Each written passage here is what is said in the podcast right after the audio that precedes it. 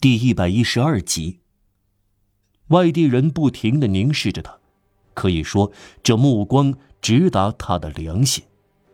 这时，外地人以庄重而坚决的声调回答他：“泰迪安娜先生，到离巴黎五法里的地方用不着带身份证。如果我想把科赛特带走，我就会带走，就是这样简单。您不会知道我的名字，您不会知道我的住址。”您不会知道他到哪里去，而且，我的意思是，他这一生不要再看到您。我扯断了附在他脚上的绳子，他就走了。这对您合适吗？合适还是不合适？如同魔鬼和精灵从某些迹象能看出更高的天神出现一样，泰迪安娜明白，他在同一个强有力的人打交道。这就像直觉一样，他明晰、敏锐而精确地明白了这一点。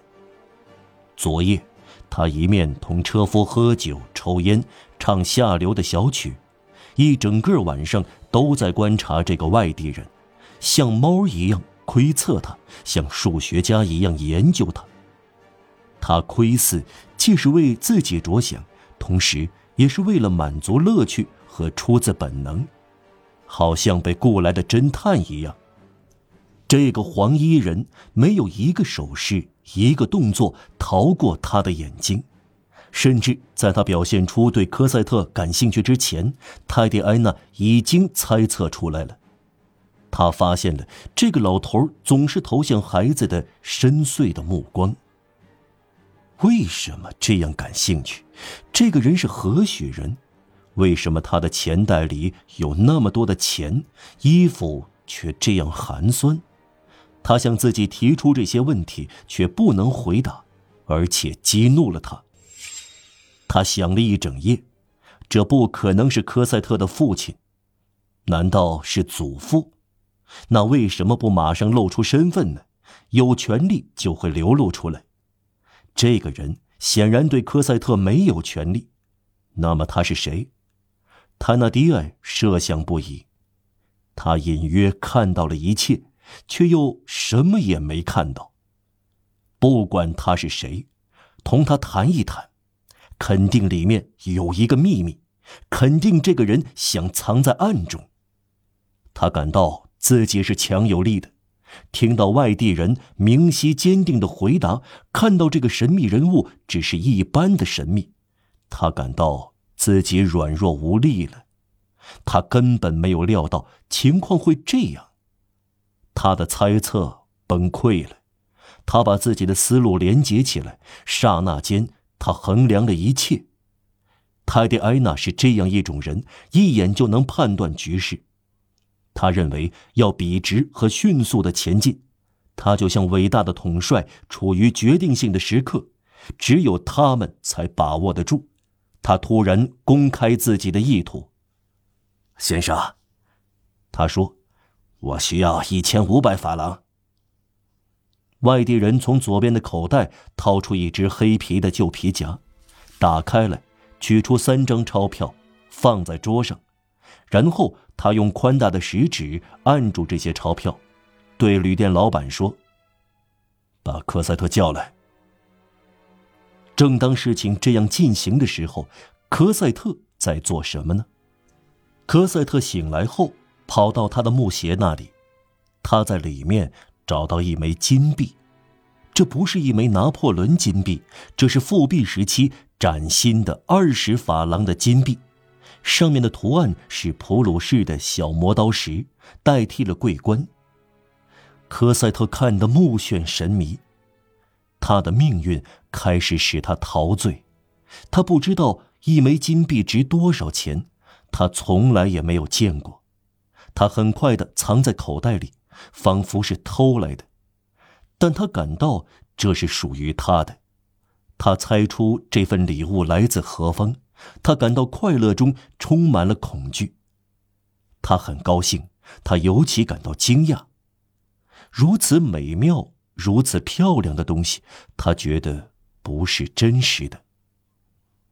布娃娃使他害怕，金币使他害怕。面对这些美妙绝伦的东西，他微微的颤抖。唯有外地人不使他害怕，相反，他令他感到放心。从昨夜起，他在惊讶和睡眠中，在孩子的小脑袋里，他想着这个人。他看来很老、很穷、很忧愁，却是这样富有和善良。自从他在树林里遇到这个老头，对他来说，一切都改变了。科赛特还不如天上的一只小飞燕幸福，从来也不知道藏在母亲的荫蔽下和羽翼下是什么滋味。五年来，也就是从他能记事的时候起，可怜的孩子就抖抖瑟瑟的过日子，他始终赤裸裸的待在这不幸的寒风中。如今他觉得，穿上了衣服。以前。他的心灵是冰冷的，如今是热乎乎的。他不再害怕他那低矮的女人了，他不再是孤独一个，有一个人在那里。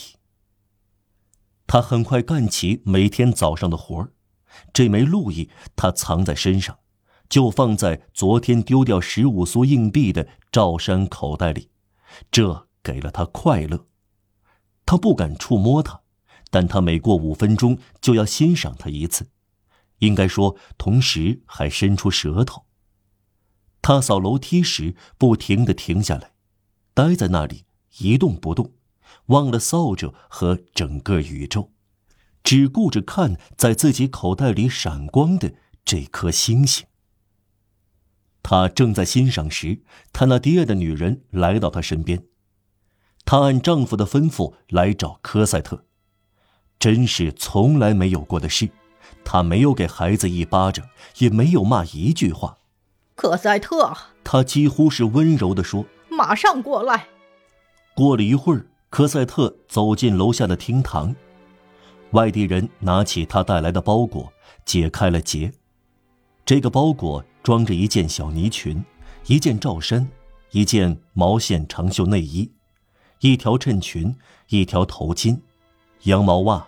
鞋子，八岁女孩的套装，所有东西都是黑色的。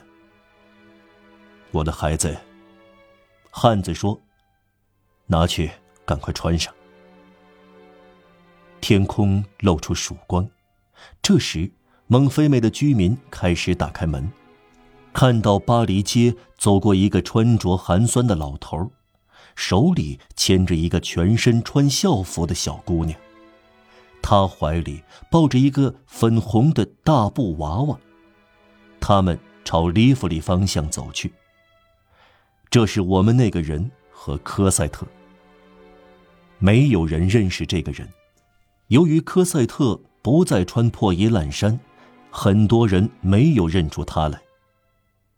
科赛特走了，同谁走的呢？他不知道，到哪里去？他不知道。